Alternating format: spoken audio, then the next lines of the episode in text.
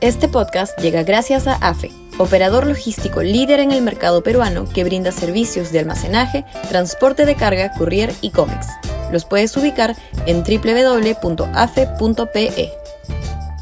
Y también gracias a Universidad Católica, número 1 en Perú y 12 en Latinoamérica, según el ranking mundial QS 2023.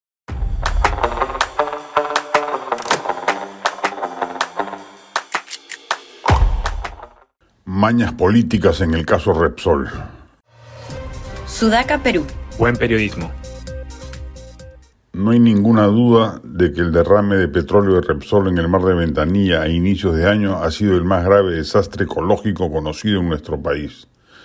Sin embargo, lo que debería ser una investigación profesional y técnica que sancione con severidad a los responsables del desastre se ha convertido en un sainete a partir del informe de la Comisión Investigadora del Congreso que presidió la congresista Margot Palacios de Perú Libre y que pretendió que el Congreso aprobara en el último pleno.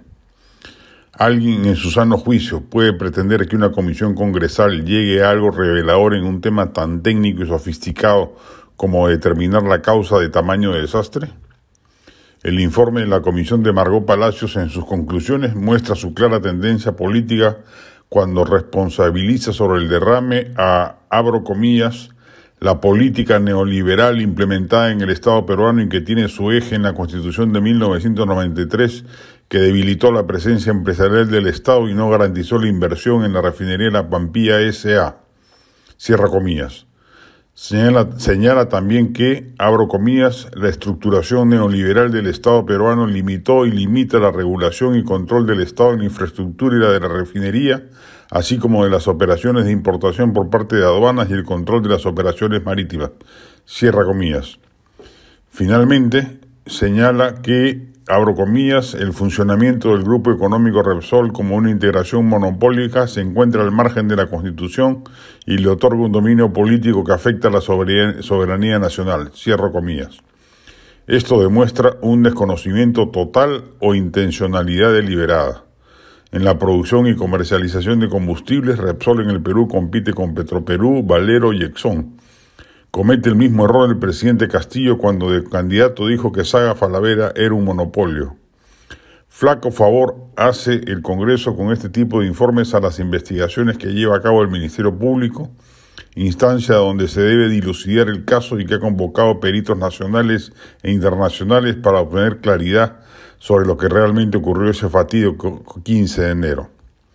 Hay sin duda un interés del gobierno por aprovechar políticamente este caso no se explica sino la lentitud de la OEFA por reabrir las actividades pesqueras en la zona. En su informe, OEFA señala que ya hay 28 áreas totalmente libres de residuos de hidrocarburos y sin embargo no decreta la reapertura de estas áreas de pesca. Los perjudicados son los pescadores que están sobreviviendo con los bonos que les entrega la empresa.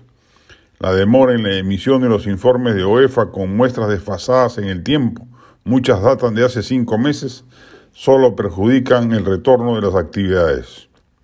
Este desastre ha sido muy doloroso para el país y sobre todo para pescadores, comerciantes y vecinos de Ventanilla y alrededores que fueron directamente impactados. Ellos esperan una investigación seria y el retorno lo más rápido posible a sus actividades. El informe de la comisión que presidió Margot Palacios es una muestra más que el Congreso no debe asumir causas que no le competen ni debe buscar aprovechamiento político y dejar que el Ministerio Público profesionalmente llegue a las conclusiones que todos demandamos.